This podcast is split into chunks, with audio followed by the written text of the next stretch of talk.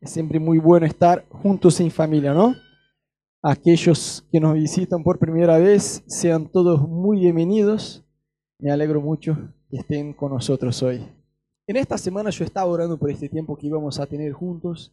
Me vino muy fuerte al corazón el hecho de que Dios quiere tener un encuentro con vos. ¿Sabes? Y está bien que cuando uno habla acerca de nuestra relación con Dios, decimos que Dios quiere tener una relación diaria con nosotros. ¿No es verdad?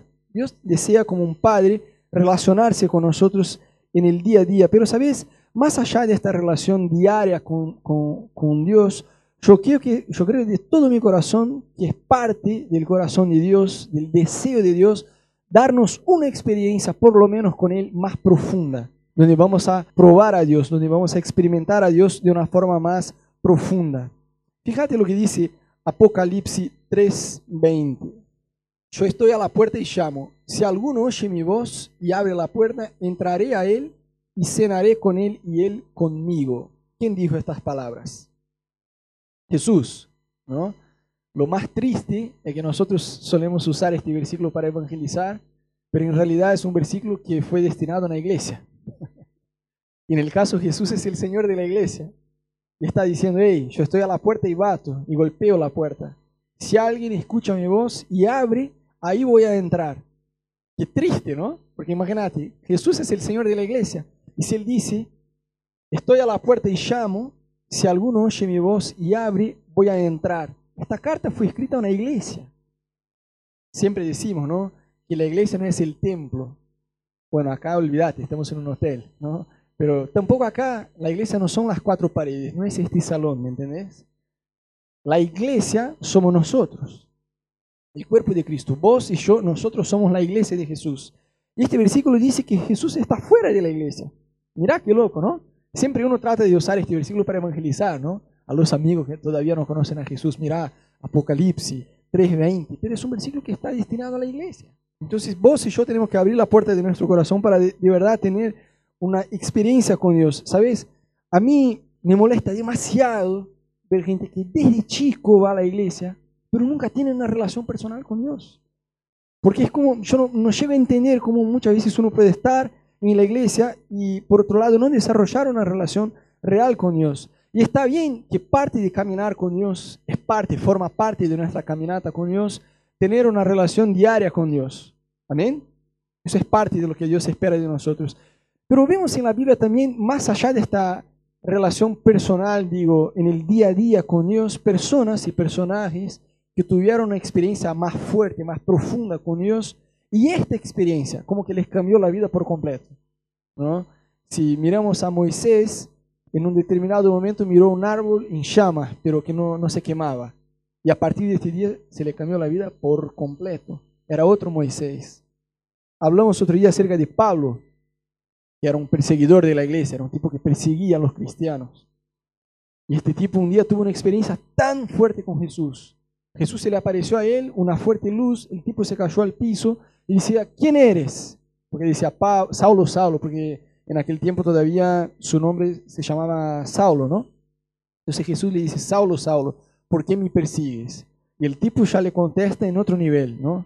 ¿Quién eres? Señor, ¿no? Señor, el chabón ya está con miedo. Y dice, yo soy Jesús a quien persigues. Entonces, a partir de este día, decime, ¿habría forma de que Pablo siguiera lo mismo? ¿Sí o no? No, olvídate. El chabón perseguía a los cristianos. ¿Por qué? Para ellos era como una secta, ¿me entendés? A ver, hoy nosotros tenemos la Biblia por completa, en manos. Tenemos internet, buscadores. Si vos llegás en casa y querés saber más acerca de la Biblia, ¿qué dice la Biblia acerca de fe? Bueno, googlealo, fe pones en cualquier aplicativo ya te sale todo, pero imagínate que en aquel tiempo no había. Entonces la gente que caminaba con Jesús, los fariseos, que eran los religiosos de aquel tiempo, como que juzgaban a estas personas. Entonces miraban y decían, mira, es una secta. Y Pablo estaba en esta, dice la Biblia, que él consintió, él aprobó, por así decir, la muerte de Esteban. Entonces Pablo estaba ahí, la Biblia no nos da muchos detalles, pero capaz que estaba tirando piedras igual, o estaba contento, o estaba incentivando como que la gente iba a matar a Esteban. Entonces Pablo era un tipo que perseguía a los creyentes y en un determinado día tuvo una experiencia con Dios, una sola experiencia con Dios, que le cambió la vida por completo. Porque él no podía negar lo que había experimentado, él no podía negar lo que había probado, ¿me entiendes? Entonces, cuando él se dio cuenta que Jesús era real, que no era una secta, que no era una religión, que Jesús de verdad era quien decía ser, que estaba vivo, que no estaba muerto, que había resucitado entre los muertos, no había forma de que Pablo siguiera lo mismo. Lo mismo se pasó a la mujer samaritana que encontró Jesús eh, a la hora que estaba sacando agua. La vida de esta mujer se le cambió por completa. Jamás podría seguir siendo la misma mujer. Entonces, más allá de nuestra relación con Dios al día a día, yo creo que es el mismo que Dios espera de nosotros, ¿no? Que busquemos a Él día a día. Ustedes se acuerdan de la oración que nosotros la bautizamos de Padre Nuestro, pero que jamás Jesús enseñó como siendo Padre Nuestro. Esto es algo que con el tiempo nosotros la bautizamos así. Pero prefiero llamar de la oración modelo, ¿no? que fue una enseñanza de cómo orar. Jesús dijo, el pan nuestro de, de la semana, del mes, del año. ¿no? no, el pan nuestro de cada día, danos hoy. ¿Qué quiere decir eso? Que uno debe llegarse a Dios todos los días. Pero digo, más allá de esta relación día a día con Dios, yo creo que Dios es lo más interesado en regalarnos una experiencia más profunda con Él, más sobrenatural con Él.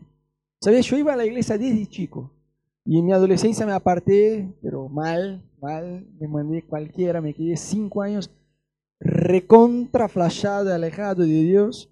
Y después de cinco años yo regresé a la iglesia y volví a caminar con Dios.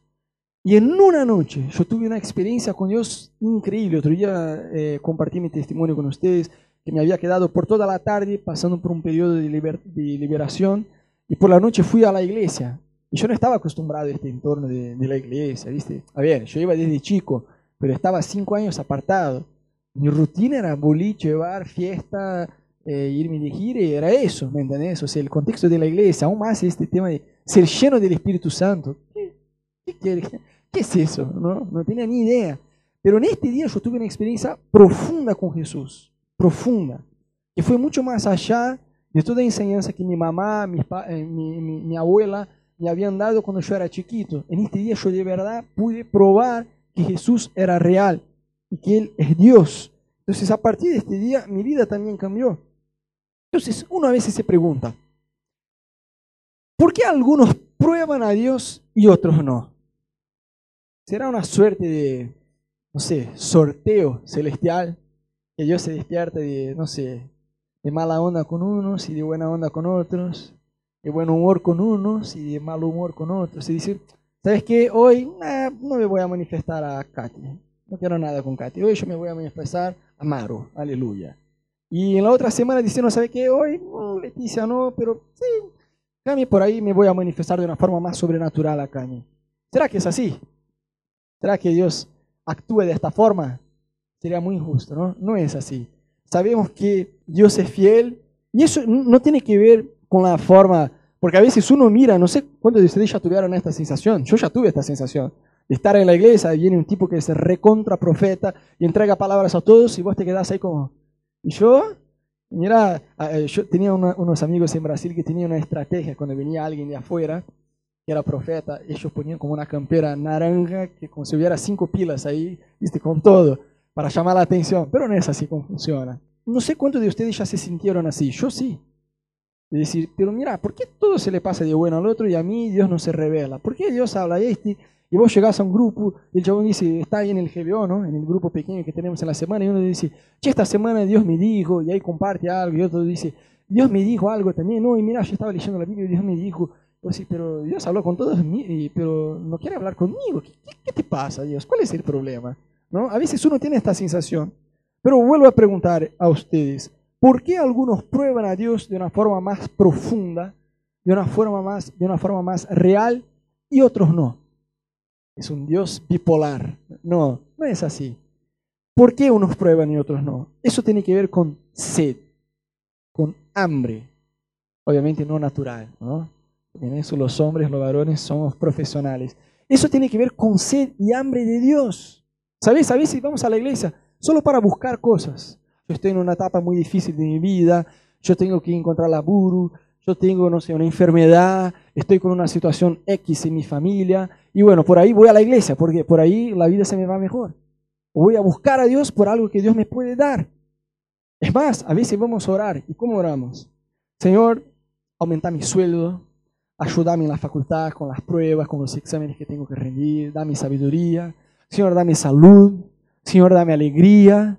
Señor, dame condiciones financieras. Señor, dame eso, dame el otro. Y cuando llenamos el chonguito es como si estuviéramos, eh, estuviéramos en un mercado celestial. Vamos por el pasillo de la alegría, aleluya. Llenamos nuestro chonguito de alegría. Vamos por el pasillo de la felicidad. Vamos por el pasillo de la paz. Y cuando llenamos nuestro chonguito decimos, besos, mañana vuelvo. O cuando se acabe regreso. Y por ahí si se me dura, ponerle una semana, me quedo una semana sin orar.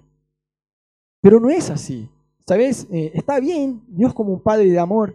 No es que está mal pedirles cosas a Dios. Porque hay gente que dice, yo no pido nada, yo solo agradezco. Aleluya. Y esa es religiosidad igual. ¿Me entendés? No es que está mal pedir, podés pedir. Dios como un padre de amor, a Él le encanta darnos cosas. Pero cuando vos recién empezás a caminar con Dios, está bien. Yo puedo entender que uno se ponga a orar de esta forma. Señor, dame eso, dame el otro, llename, dame el mío, mío, mío. Pero sabéis que con el paso del tiempo, Dios tiene la expectativa de que vos y yo empecemos en vez de decir, dame, decir, Señor, toma, es tuyo. Toma más de mi tiempo, toma más de mi agenda, toma más de mis prioridades. Señor, toma mi vida por completo. Ella ya no me pertenece a mí. Yo te la entrego. Entonces se acuerdan que Jesús dijo, ¿no? El que intenta salvar su vida, la perderá.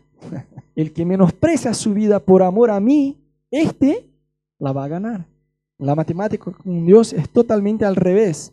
Entonces está bien que a veces unos puedan probar a Dios y otros no. No. La voluntad de Dios es que todos nosotros podamos tener nuestras experiencias con Dios. ¿Sabes? Vos podés ir a la iglesia toda tu vida y escuchar testimonios ajenos del otro, ¿no? Y decir, mira, este, ah, tiene una historia así. Puedes aprender, puedes sacar provecho de eso, está bien.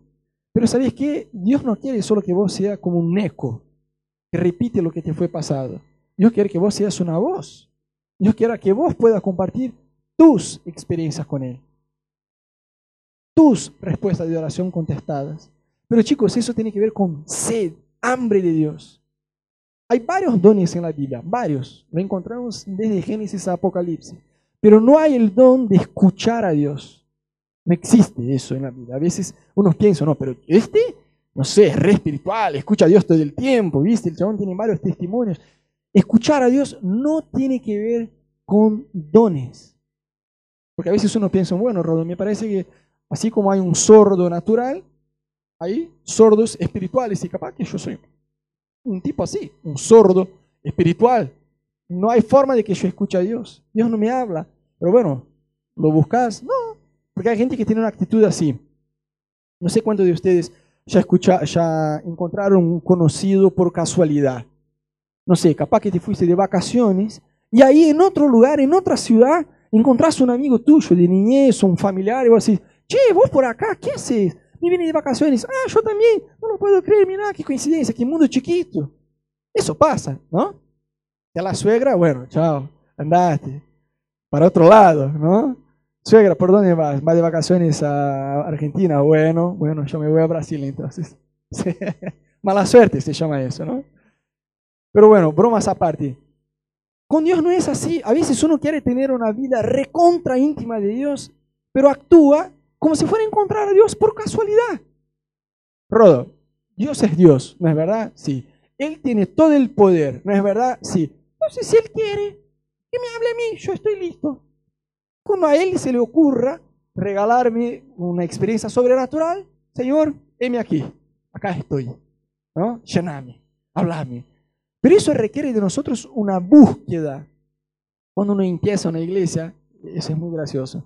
Eh, en los primeros años, vos que estás liderando la iglesia, tenés mucho más ganas de ministrar a la gente que la gente ganas de recibir lo que vos estás enseñando, ¿me entendés? Entonces, si llega alguien en la iglesia, vos te haces amigo, qué sé yo buena onda, pero vos tenés ganas de compartir lo que dice la Biblia acerca de algunos temas.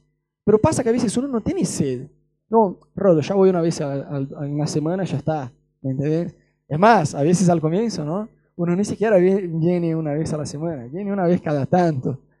Y sabes, es gracioso porque es evidente, evidente, es muy claro, se nota. ¿A aquellos que están caminando con Dios y, escuchando su voz y siendo llenos del Espíritu Santo y orando todos los días por la sed y por la hambre que tienen. ¿Sabes? Yo, no voy a decir nombres para no exponer a nadie, pero había un tipo acá en la iglesia de Pasto, Colombia. Eh, su nombre empezaba, eh, ¿cómo era? Empezaba en Cami y terminaba con Lo. Era algo así, ¿no? Más o menos así. ¿Sabes que el tipo este llegaba a la iglesia una vez al mes? ¿Cuándo venía? Pero este tipo empezó de a poquito a conocer a Dios. Y sabes que cuando yo lo miré a él, yo sabía que este petizo tenía un propósito especial en Dios. Y yo tenía ganas de compartir muchas cosas con él. Pero él solía, pero él solía venir cada, no sé, una vez por mes. Venía una, faltaba dos, después empezó, falta uno, voy otro. Después empezó, después empezó a venir toda semana, pero faltaba los jóvenes, no iba al GBO. Era un desastre, de, verdad era un desastre. Pero un día, eh, con el paso del tiempo, este tipo empezó a, caminar con Dios, ¿no? más profundo. Y hace algunos meses me dijo, Rodo, me gustaría tener un tiempo con vos en la semana para que me muestres un par de cosas acá que yo tengo dudas en la Biblia. Está bien. Entonces empezó a venir a mi casa a desayunar todos los jueves, ¿no? Y ya hace algunas semanas que viene a casa y desayunamos juntos ahí. Y le enseño la Biblia. por el desayuno. Si yo saco el desayuno, olvídate, no viene. no vuelve, es un chante este tipo de pasto, ¿no? Pero bueno. ¿Ves? Fue algo creciente. Y Cami me decía otro día, pero Rodo, ¿de verdad que yo no venía siempre? Yo decía, no, la verdad que no.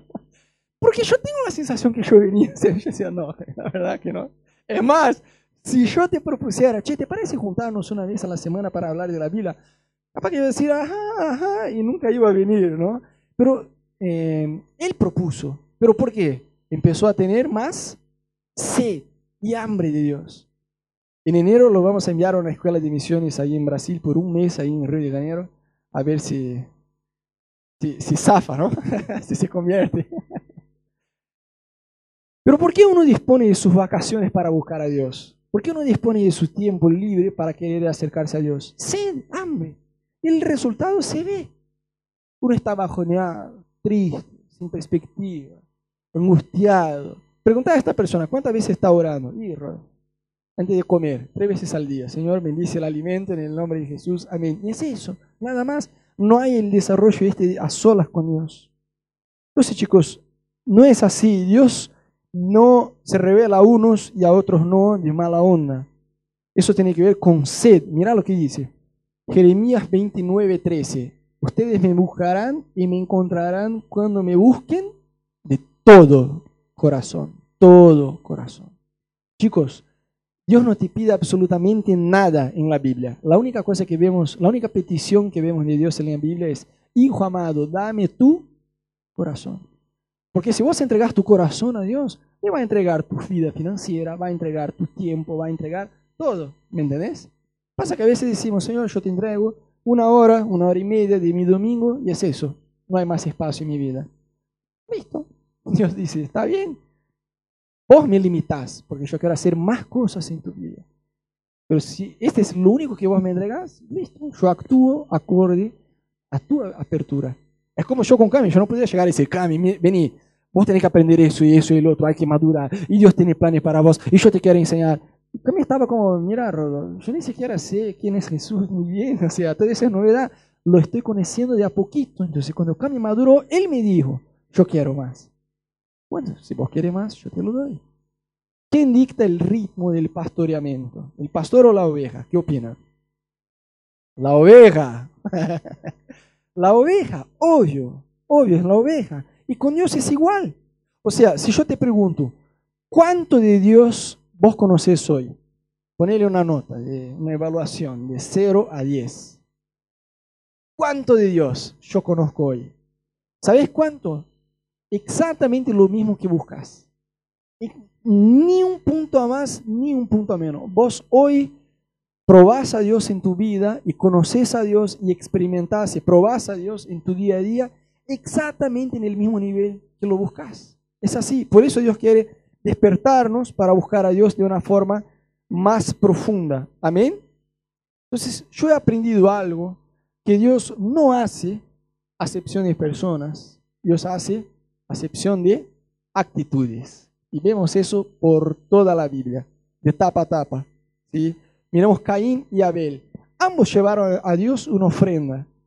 ¿Por qué Dios le, eh, le rechazó a Caín y su ofrenda y aceptó la de Abel, su hermano? Porque la actitud de corazón de ellos era distinta. Ofrenda por la ofrenda da lo mismo. Pero dice, dice la Biblia que Abel le trajo a Dios las primicias, la primera parte de sus frutos.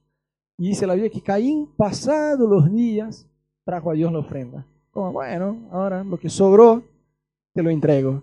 Y está bien que acá está hablando acerca de, la cosecha de ellos, pero yo creo que el principio se aplica a todo. ¿Qué entregas a Dios? Vos mirás un tipo siendo lleno del Espíritu Santo, con el matrimonio re bien, en la familia re bien, hasta con la suegra. Mira vos. El tipo está emocionalmente bien, está alegre, está animado, tiene paz. Y vos vas a mirar la vida de este chabón. Se despierta temprano, ora, busca a Dios antes de hacer cualquier cosa en el día. Busca a Dios todos los días, busca leer la Biblia, busca, más allá de leer, aplicar la palabra de Dios. ¿Cómo eso le va a afectar la vida? Obvio que le va a afectar. Y por otro lado, a veces nosotros no hacemos lo que nos corresponde hacer para buscar a Dios, pero esperamos que Dios va a entender. Dios sabe, ¿no? Dios es paciente. Y es verdad, Dios es paciente, pero pasa que el tiempo no se detiene y no hay forma de uno volver atrás. Hay una frase en Brasil que dice, tiempo es dinero. ¿Cuántos ya escucharon? Mentira. Tiempo vale mucho más que dinero, porque dinero uno puede recuperar. ¿No es así? Uno pierde y después hace un negocio mejor, hace una ganga, como se dice acá, y recupera parte de la plata. O sea, plata uno pierde va y viene, puede perder y puede recuperar, pero tiempo, olvídate. Yo me aparté de Dios por cinco años en mi adolescencia. Me recontra aparté de Dios. De nada vale decir, no, pero ahora yo estoy caminando con Dios, yo dejé toda mi vida en Brasil para venir a Buenos Aires y empezar una iglesia. ¿Está bien? No, no está bien. Yo perdí cinco años. No hay forma de mirar hacia atrás y tratar de engañarme y decir, sí, yo perdí cinco años, pero está bien, Dios lo entiende. No, yo perdí, perdí toda mi adolescencia lejos de Dios. Capaz que hoy yo podría estar en un nivel de intimidad con Dios mucho más profundo que tengo. ¿Me entendés? O sea, chicos, tiempo, no pierdan tiempo. Dios no hace acepción de personas, Dios hace acepción de actitudes. Vemos eso en Caín y Abel, vemos eso en la cruz cuando Jesús estaba muriendo. Dos ladrones. Uno creyó en Jesús y otro le cargaba a Jesús. Y vemos eso por toda la Biblia. Dice la Biblia que había dos tipos orando, dos varones orando en el templo. Uno era un fariseo religioso, ayunaba dos veces en la semana, aleluya. Entregaba el diezmo de todo que tenía. Era un tipo muy correcto delante de Dios, según su propia conciencia. Y, dice la Biblia que este chabón eh, fue al templo y había un otro tipo que fue al templo, templo que era un cobrador de impuestos. cobrador de impuestos en aquel tiempo como era recontra, eh, no tenía la simpatía de la gente. La gente como que decía, mm, es lo peor que hay. Es como los políticos son, ¿no? Como mirar y decir, qué desastre que son. Era así, un cobrador de impuestos era alguien así, como muy mal visto por la sociedad. Y ambos estaban orando. Y el primero, el fariseo, dice, Señor, gracias, porque yo no soy como este cobrador de impuestos. Yo soy fariseo, yo soy santo, yo oro dos veces al, eh, oro todos los días, eh, ayuno dos veces en la semana, entrego el diezmo de todo lo que tengo. Gracias porque yo no soy pecador como este. Y dice la Biblia que el otro golpeaba el pecho y ni siquiera tenía el coraje de, levantar su mirada hacia el cielo porque decía, Señor, yo soy pecador, yo soy pecador, perdóname, perdóname. Y dice la Biblia que este, que reconocía su pecado y su pobre condición delante de Dios, este volvió a casa justificado y no el otro. Entonces vemos distintas actitudes en la Biblia. Eh, vemos que Dios no hace acepción de personas, sino de actitudes. Y vemos esta realidad de personas que odiaban a Jesús y personas que amaban a Él desde su nacimiento hasta la fecha de su muerte. Cuando Jesús nació, dice la Biblia que ya había personas que estaban buscando a Él para alabar. Y también había personas que estaban buscando a Jesús para matarlo. Y por toda la Biblia vemos este escenario, hasta en la cruz, como dijimos, ¿no? Entre dos, a la hora de morir, está entre dos tipos. Uno lo quiere y otro lo rechaza. Vemos eso. Y, es triste decir, pero en la iglesia pasa lo mismo. Pero Rodo, ¿cómo así en la iglesia? Sí, en la iglesia. Yo hace muchos años, allá en Brasil, me di cuenta que mucha gente viene a la iglesia sin tener una relación personal con Dios, por varias razones. Porque les conviene, porque se hacen amigos de la gente, porque por ahí, no sé, eh, hay buenos chistes, eh, no sé, por cualquier razón, porque tienen un don y son apreciados, apreciados está bien hecho, bien hecho, son apreciados por un don que tienen, se sienten valorados, o sea, están en la iglesia y participan y vienen por cualquier razón, pero no tienen una relación personal con Dios. Y este es un gran problema, porque en algún momento eso va a aparecer y va a ser una trampa en la vida espiritual de esta persona. Y sabes, hay un principio que puede parecer una pavada, y la verdad que lo es, pero nosotros somos profesionales y yo me incluyo en eso. ¿eh? No estoy acá eh, dando con todo en ustedes, sino antes de predicar eso todo como que reflexioné acerca de mi propia vida. Somos muy profesionales en ignorar este principio, que no hay cosecha sin sembra. Sencillo así. Decimos, ¿no? Si uno siembra papa, ¿va a cosechar manzana? No. Sembró manzana, va a cosechar manzana, y así es. Pero muchas veces nosotros tenemos una expectativa. Si yo les pregunto a ustedes, chicos, ¿qué esperan de sus vidas? ¿Qué tienen ganas que Dios haga en tu vida? En cinco años más, en diez años más en 15 años más, ¿dónde querés estar? En tu matrimonio, en tu familia, en tu vida financiera, con la iglesia, en tu relación con Dios. Seguramente las respuestas iban a coincidir, algunas más, otras menos, pero nadie va a decir, Rodo, mi gran sueño, lo que yo, mi gran sueño es ser un desgraciado. En 15 años más, estar sin laburo, apartado, divorciado, con relaciones rotas por todo lado. Familia no quiero tener, quiero estar solo, ¿no? En la iglesia yo no quiero más estar. Con Dios quiero estar apartado de Dios, rumbo al infierno. Este es mi sueño. chicos, si hay alguien así, bueno, después oramos. ¿eh? Nadie va a decir eso. Todos van a coincidir, sí, me gustaría. Me gustaría escuchar a Dios. Me gustaría tener una relación más cercana a Él. Pero ¿cuál es la diferencia? Sabes que ahora yo empecé un, una dieta, ¿no? Porque yo agarré una fotografía otro día y dice, amor, este soy yo. Ella dijo, sí. Yo digo, no, no puede ser. Este soy yo, estaba de espalda. Yo digo, sí, estaba sin la remera. Yo digo, no puede ser. Y dice, sí, sos vos. Yo decía, no, vos me estás cargando. Yo bueno, ya está, listo. Arranco una dieta y ya está. Tengo porque, chicos, yo no aprendí de verdad. Odio comer fruta, verdura, legumbre, todo lo que es saludable. Me encanta comer los dulces, el puchoclo, todo lo que te mata, me encanta. es así, ¿no? En esta semana yo le dije a Ana, mira, basta, ya está, voy a empezar una dieta. Pero es así, ¿no? A veces uno dice, ah, me encantaría ser más flaquito.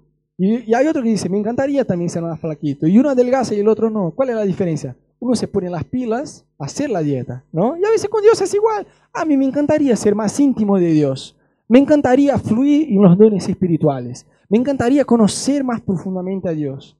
Más en profundidad. Me encantaría. Pero ¿qué haces para que eso pase?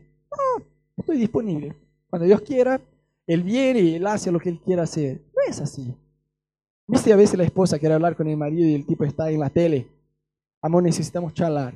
Tengo que tener una charla eh, seria con vos. Sí, amor, dale, dale. Ni siquiera la mira, está mirando la tele. Sí, sí, amor, dale, habla. Uh, casi, casi. Está mirando el partido de fútbol y la esposa está, pero amor, escúchame. Sí, te estoy escuchando, amor, dale, habla, te estoy. Bueno, bueno, bajo el volumen y baja el volumen. O a veces pone mute pero sigue mirando ahí y la esposa está ahí. Uh, la cabeza del tipo no está. La esposa puede decir lo que sea. El chaval va sí, sí, le parece perfecto. Amor, ¿te parece si vendemos la casa? Sí, sí, como quiera. El chaval no está escuchando lo que dice la esposa, ¿me entendés? Y a veces con Dios estamos así. Yo me imagino muchas veces el Espíritu Santo intentando entrar en nuestra agenda más a fondo. Y nosotros estamos, no, pero Señor, yo estoy a full con todo. Yo estoy a full con la facu, yo estoy a full con el trabajo, yo estoy a full con la familia, yo estoy a full, hasta con las cosas de, la iglesia. ¿eh? A veces a mí me recuesta orar, porque tengo tantas ideas que mi cabeza casi que se explota. Y yo estoy como, vamos a hacer, vamos a hacer, vamos a hacer eso, vamos a hacer el otro. Qué ganas de salir, y qué ganas de evangelizar. Y, a veces yo estoy con, tengo ganas ya de meter la mano en algo y yo digo, no, pero pará, necesito orar. La iglesia no va a crecer por buenas ideas. ¿Sabes? A veces uno tiene este concepto, ¿no? Que todo lo que la iglesia necesita es una buena idea. Que si tenemos una buena idea, de cómo llegar a la gente, de cómo comunicar a ellos, de qué podemos hacer, la iglesia se va a explotar, va a crecer un montón. Buenas ideas, ah, bueno, son buenas ideas. Pero no es eso que va a hacer la iglesia crecer. No es eso que va a hacer aunque nosotros, y cuando digo la iglesia crecer, chicos, no estoy diciendo este salón llenarse. Acordate que la iglesia somos vos. A veces uno tiene una idea como, la iglesia, no. Si vos sos parte, vos sos iglesia. Cuando digo la iglesia crecer, tu habilidad, tu capacidad de influir sobre personas con el Evangelio. Eso no va a pasar si no orás. Necesitamos el poder de Dios. ¿Me entendés? Entonces, muchas veces tenemos esta idea que sí, vamos a probar a Dios, pero sin darle nuestro tiempo a Él. Olvídate. Naturalmente eso se entiende muy fácil, ¿no? Si vos mirás a un tipo que es un deportista, ponele Riquelme, listo, vos, vos sos un vos, deportista, chanda. Fíjate, Riquelme, el jugador de Boca, ¿no? El chabón era un crack, ahora ya se jubiló, ¿no? Pero bueno, el chabón era un crack. Pregúntale al chabón cuántas horas invirtió en su vida para aprender a jugar el fútbol. A veces uno tiene una idea equivocada, ¿no? Que si uno nace con un talento, que si uno nace con un don, por eso se va a explotar y listo. Y no es así. No es así. Aunque tenga un don, está bien, va a aparecer hasta un punto. Para romper este punto, ir más allá, requiere dedicación, requiere esfuerzo. Yo le estaba diciendo a otro día, porque créanme, sé que es difícil, pero créanme, hubo una época que yo surfeaba, algunos kilos atrás, en Brasil. Y a mí siempre me encantó el surf y bueno, acá olvidate, voy a surfar en donde, ¿no? Ahí, acá en Río de la Plata, voy a flotar ahí solo. Olvídate, no hay forma, hay que ir a Mar del Plata, cinco horas, agua fría, no, olvídate, ya está, ya abandoné, mi tabla se quedó allá en Brasil. Pero bueno, eh, bien el torneo de surf, Y, y, hay un chabón, creo que ustedes ya lo escucharon, eh, Kelly Slater, que es un yankee que ganó 11 títulos mundiales el tipo ganó 11 títulos mundiales. Y para que tengas una idea, este tipo tiene 44 años de edad. Y sabes que un surfista por lo general suele jubilarse, ponele con 32, 33, hubo uno, un australiano, Ted Burrow, que se, jubiló con 34 años. Pero el tipo sigue con 44, va a cumplir 45. ¿eh? Y sigue compitiendo y sigue ganando. es, un, es una bestia, es un animal. Pero el chabón, yo leí la biografía del tipo, el cuidado que el tipo tuvo con la salud, con la alimentación, con ejercicio, con todo, mientras otros tomaban todas, fumaban, no se alongaban, qué sé yo, se alongaban todos, se alongan porque son profesionales, pero digo, el chabón iba más allá de, la, de, la, mayoría de las personas, ¿me entendés? Y por eso está con 44 años y no hace falta jubilarse. En los últimos años, por muy poco no ganó el mundial. Y va a seguir, qué sé yo, 45, 46. Andás a ver hasta dónde el chabón puede llegar. Pero porque el chabón dedicó qué? Tiempo, tiempo, tiempo. Se esforzó un montón. Y con Dios es así. Esperamos que Dios va a actuar, que Dios va a obrar en nuestra vida, que Dios va a hacer grandes cosas en nuestra familia, pero estamos como una canción de, allá de un cantante brasileño que dice, deja que la vida me lleve. Y a veces estamos así, deja que la vida me lleve. Che, ¿dónde vivís ahora? En Buenos Aires. ¿Por qué? No, porque me toca vivir acá por el trabajo, qué sé yo. Y mañana, ah, mañana me voy, qué sé yo, a otro lado. ¿Por qué? No, porque me dijeron. Y con Dios, sí, qué sé yo, ahora me toca estar acá en Amor Sin Límites. Y mañana, hey, capaz que mañana estoy en otro lado. Porque deja, deja que la vida me lleve. La persona tiene sueños, pero no se pone las pilas para hacer lo que corresponde, ¿me entendés? Entonces, chicos, yo no quiero de ninguna forma tirarte un, agua fría en tus sueños, decir, no, eso no va a pasar. No, al contrario, Dios es un Dios que quiere animarte para que puedas soñar y soñar cosas grandes, ¿sí?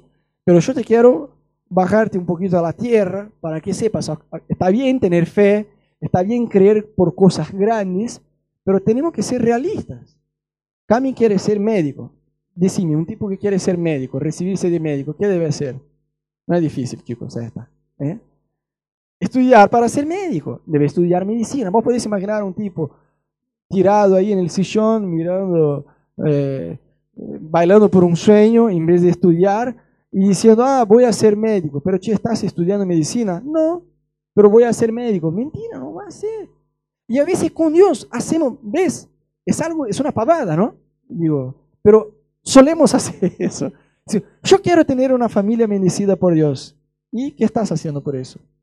Yo quiero tener una vida financiera bendecida por Dios. Y a veces la persona ni siquiera es fiel en los diezmos y ofrendas. ya empezó mal, robándole a Dios. yo quiero conocer más a Dios, pero no invertimos tiempo a solas con Dios. Hoy con las redes sociales, lo bueno de las redes sociales es que nadie, absolutamente nadie, tendrá excusas delante de Dios de decir que no, no había tiempo. ¿Es verdad? Porque estamos ahí, estamos ahí. Otro día yo le dije a Amor, voy solo a conectar Facebook miércoles y sábado. El otro día yo estaba ahí y decía, ah, mira vos, en esta casa hay solo dos días en la semana. Solo hay miércoles y solo hay sábado. Y ella me decía eso, que eso era un domingo, era un martes. Y yo decía, tenés razón, amor, verdad. Porque, viste, a veces ponemos la meta, pero no la cumplimos. Y como dejar la vida, dejar que la vida me lleve. Y si en vez de estar todo el día en Facebook, yo invirtiera 0,0001% del tiempo que me queda en Facebook, mirando la Biblia, leyendo la Biblia, conociendo más a Dios, invirtiendo tiempo a solas en oración, ¿qué pasaría en mi vida? ¿Qué pasaría en mi matrimonio? ¿Qué pasaría en mi vida con Dios? ¿Será que tendría esa experiencia más profunda con Dios? ¿Cuánto creen que sí? Obvio que sí. Como yo les comenté, a mí me encanta el surf y viste que yo miro cómo es el torneo. Es muy raro porque no es que pasa en un fin de semana, en un mes, pasa a lo largo de todo el año. Son 11 etapas, o 10 etapas, ahora no me acuerdo. Y eso, 11 etapas que se hace a lo largo del año. Arranca allí por marzo en Australia y termina en diciembre en Hawái. Y de marzo a diciembre, cada tanto, no sé, una vez al mes o una vez cada 20 días, hay una etapa. Y bueno, como arranca en Australia y después se va, eh, no me acuerdo, creo que era Brasil, después de Brasil se va a, a, Tahití, se va a varios lados, ¿viste? Se va a África del Sur. En África del Sur es lo peor que hay, porque se cae justo en la mitad de la madrugada. Y Ana me dice, ¿por qué vos no te fijas en el día siguiente? Es como el mundial de fútbol, ¿viste? Que la mujer dice, ¿por qué no grabas y después ves? No, amor, eh, esto es para ver en vivo, pasa solo una vez cada cuatro años. Las mujeres no entienden, pero bueno. Eh, y yo decía lo mismo, Ana, mira, hay que ser en vivo. En vivo tiene la emoción de, ser en vivo. Después ya no. Y ella dice, no, pero puedes fijarse en la internet. Yo decía, pero no es igual. Entonces yo me despierto, ya hace cuatro años, cada etapa que tiene del torneo mundial del surf, yo me despierto, no importa si son las dos de la mañana, no importa si son las tres y media de la mañana y llueve y hace frío y es invierno, a mí no me importa. Cuando Fivertel me permite mirar, ¿no? Porque a veces uno se despierta, tres horas de la mañana, no hay conexión. Fivertel, ok, gracias Fivertel. Bueno, entonces me vuelvo a acostar y listo, ya está. Pero ves que a veces uno se pone las pilas para hacer lo que le gusta hacer. A mí no me cuesta, si vos me preguntas, Rodo, ¿te cuesta despertarte, no sé, cuando el torneo es en Europa? ¿Viste? Recién estaban ahí en Francia y Portugal. Tres horas de la mañana tenía que despertarme. Tenía, entre comillas, ¿no? Yo me despertaba sin sueño casi, porque tenías ganas de mirar. Y a veces uno va a orar y dice, no, pero ahora ya son once y media de la noche. Yo debería haber orado antes, pero ahora. Y ahí somos muy cara dura, ¿no? Decimos, no voy a entregar mi peor a Dios. Tenía que, eh, debería haberme despertado más temprano. Ahora me voy a acostar, porque el Señor merece lo mejor. Bueno, entonces despertate y empieza a orar por la mañana. Pero ves, ¿cuántas veces yo llegaba a casa, no sé, una hora de la mañana, en la época del seriado del infierno este, que terminó de una forma que me enojó, eh, Lost. ¿Viste la serie Lost? Uf. Yo llegaba en casa una hora de la mañana y decía, ah, me acuerdo, me acordé que hoy hay un episodio nuevo. Entonces bajaba de internet y me quedaba mirando hasta las 4 de la mañana. Y al día siguiente total no pasaba nada, iba al trabajo con sueño. Pero ¿y con Dios? Hacemos así, llegamos en casa una hora de la mañana, y decimos, voy a orar, voy a leer la Biblia. No, olvídate, estoy cansado, voy a dormir. ¿Falta de qué? Sed, hambre. Gálatas 6, 8. El que siembra para agradar a su, naturaleza pecaminosa, de esa misma naturaleza cosechará destrucción. El que siembra para agradar al Espíritu, del Espíritu cosechará vida eterna. O sea, la Biblia dice que uno puede sembrar en el Espíritu o en la carne. Entonces te voy a dar un ejemplo. La Biblia dice que el que siembra en la carne va a cosechar destrucción. El chabón se, se queda toda la madrugada mirando pornografía en Internet está alimentando que su carne. ¿Qué va a pasar? Va a fortalecer su carne, que es su enemigo. ¿Y después qué va a pasar? Va a cosechar destrucción. Se va a volver adicto a la pornografía. Entonces el tipo está con la esposa, pero tiene que fantasear las imágenes que estaba mirando que está con otra persona porque ya no puede tener placer con la esposa.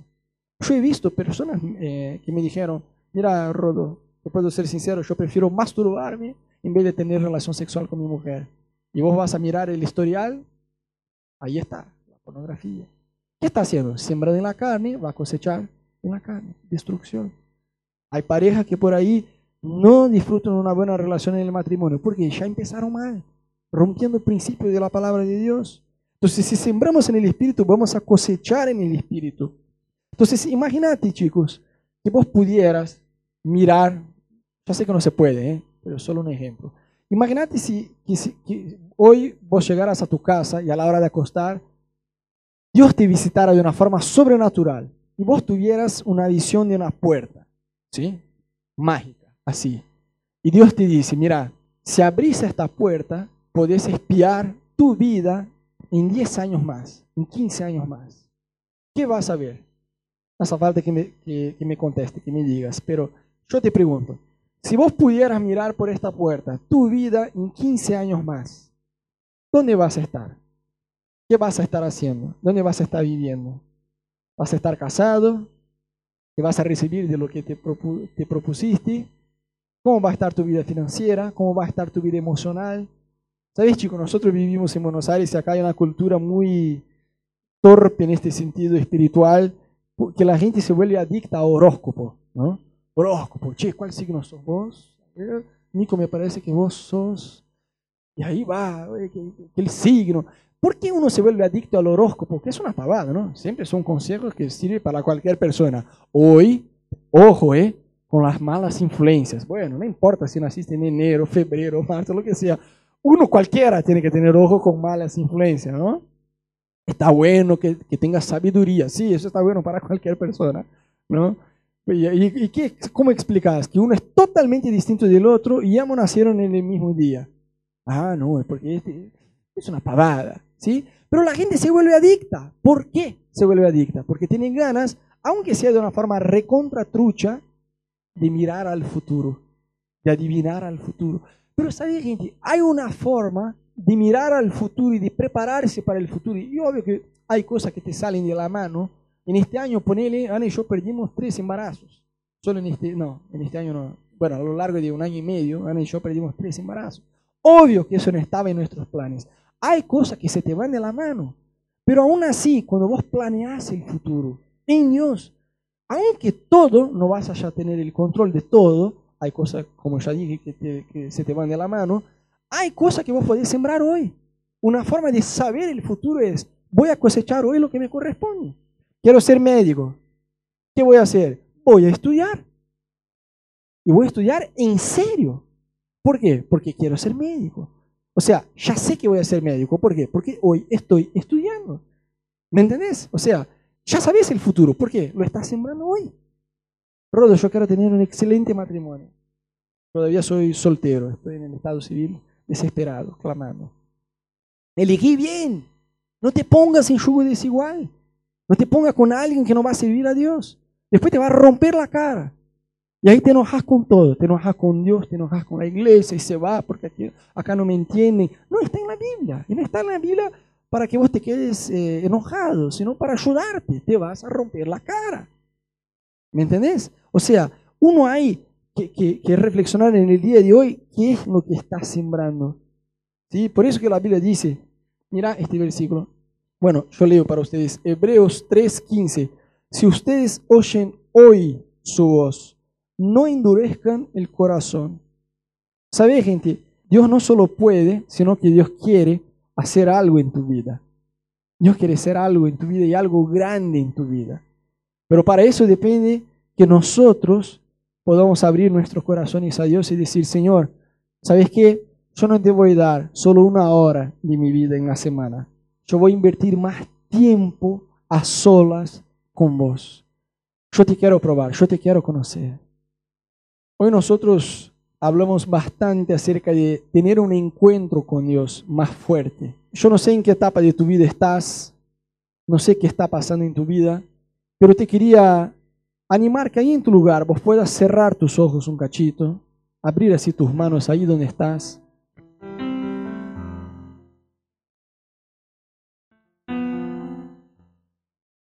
Yo no sé en qué etapa de tu vida estás con Dios. Yo no sé en, qué momento estás viviendo, cuáles son tus luchas hoy.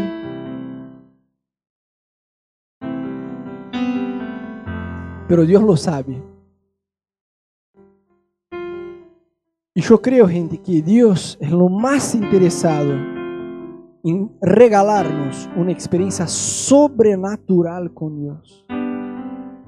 En pocos días vamos a tener la adrenalina y yo te quería animar a los que van, que se preparen en ayuno, que se preparen en oración, que puedas poner tu expectativa allá en lo más alto que puedas poner. Dios se va a revelar a vos de una forma sobrenatural. Pero, ¿sabes? Aquellos que no van a la adrenalina, aún así eso te sirve a vos igual. No hace falta esperar la adrenalina para empezar a probar a Dios en tu vida de una forma más sobrenatural. En tu día a día, orando, buscando a Dios, leyendo la Biblia, buscando aplicar lo que está en la Biblia, dándole a Dios un espacio mayor en tu vida, en tu agenda, que Dios realmente pueda ser tu prioridad. Dios te va a dar una experiencia.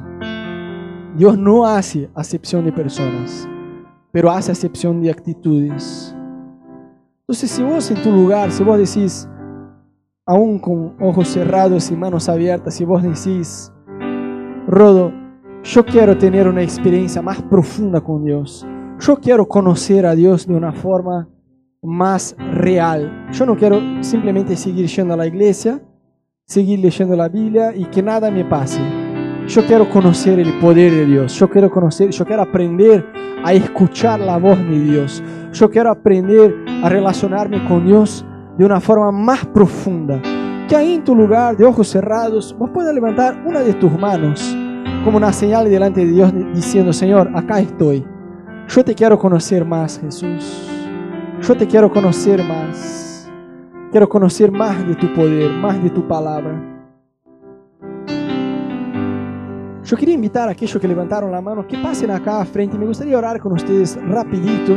Si trajiste a alguien o si querés venir, podés decir a la persona que está a tu lado, si vos querés pasar a frente, yo voy con vos.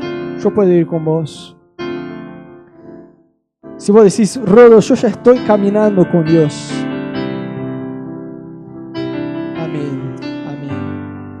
Y yo quería también hacer una otra invitación para que pase a frente. Si vos ya estás diciendo, Rodo, yo ya estoy caminando con Dios. Yo ya conozco a Jesús. Yo ya conozco la palabra de Dios. No hace falta que alguien me evangelice. Pero yo estoy viviendo en un nivel todavía muy superficial con Dios. Yo quiero ir más a fondo. Yo quiero invertir más tiempo con Dios a solas para aprender a escuchar a Dios. Que vos puedas también venir, que vos puedas pasar a frente. Me gustaría orar con vos también si este es el deseo de tu corazón.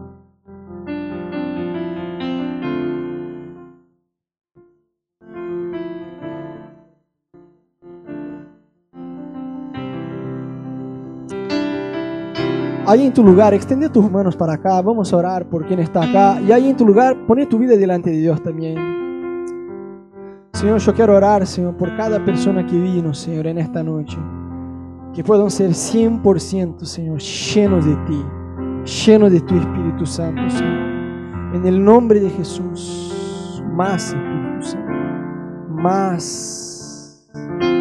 Oh Espíritu Santo, ¿cómo te necesitamos?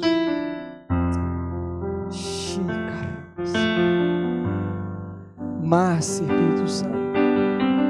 Oh Espíritu Santo de Dios. Dios te está buscando. Dios, he visto el deseo de tu corazón, tu sed. Y yo siento de la parte de Dios, Dios te da una promesa que los días de solitud, solitud de sentirse sola, se terminaron. Se terminaron. Basta. Yo soy tu compañero, yo soy tu compañía.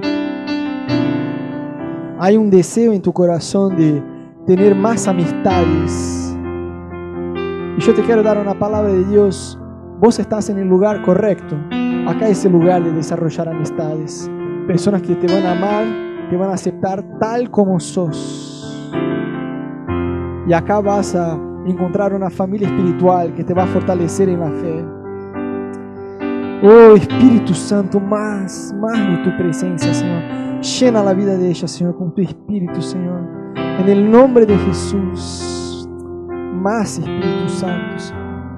Te deseamos, Jesús. Yo te pido que cada uno, Señor, pueda ser más lleno de tu amor. Más lleno, Jesús, de tu poder. Que tu Espíritu, Señor, pueda soplar ahora mismo, Señor. Sopla, Señor. Sopla. Sopla, sopla con tu Espíritu Santo, Jesús. Sopla con tu Espíritu Santo, Señor. Llena sus vidas, Señor, con tu amor. Que tu paz pueda reinar sobre su vida, Espíritu Santo. Que toda preocupación se vaya ahora mismo, Señor. Que toda preocupación se vaya ahora mismo, Señor. Basta de preocupaciones.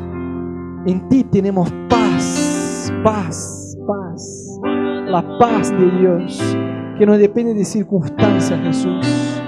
Yo declaro un nuevo tiempo, Dios, en su vida, de conocerte más en profundidad, Señor. Un nuevo tiempo, Jesús, de probarte, Señor. De probar más de tu amor. Oh Espíritu Santo de Dios, vení con tu poder ahora, Jesús, ahora. Sopla con tu fuego, Espíritu Santo, con tu fuego purificador. En el nombre de Jesús. En el nombre de Jesús sopla, Señor, con tu viento, con tu fuego purificador, Señor. Llena, Señor, más de tu Espíritu Santo, Señor. En el nombre de Jesús. Yo quiero declarar, Señor, un nuevo tiempo, Señor, en la vida de Magalí, Señor. Vos entraste en la vida de Magalí, Señor. Pero yo te pido, Señor, un tiempo nuevo, Señor. Cosas nuevas en ti, Señor. Un tiempo de probar más de tu paternidad, Señor. Un tiempo de, probar más de tu fidelidad, Señor. Hasta en su vida natural. Yo quiero declarar, Señor, un nuevo mover tuyo, Señor, sobre la vida de Magalí, Señor. Que vos puedas sorprender, Magalí, Señor, con tu bondad, tu bondad, Señor. Que la gracia que estaba sobre José, que todo lo que José metía la mano, Señor, le salía bien, le salía bien. Señor, que se pase lo mismo en la vida de Magalí, Señor. Que personas pues puedan, Señor, aún en el trabajo, Señor, decir, yo no sé por qué, pero yo tengo ganas de favorecerte, yo tengo ganas de ayudarte, yo tengo ganas de, darte esta promoción, de aumentarte el sueldo, de ponerte en un lugar mejor. Yo declaro sobre la vida de Magalí, Señor, nuevas oportunidades, Señor. Y no solo, Señor, un upgrade natural, sino que espiritualmente, Señor, Magalí pueda, Señor, aprender a ser llena de ti, llena de tu poder, llena de tu Espíritu Santo, Señor. En el nombre de Jesús.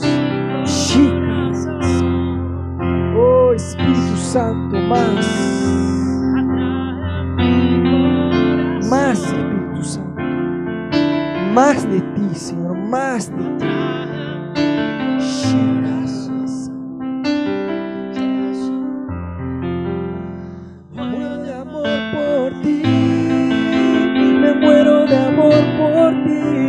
Levanta tus manos en tu lugar.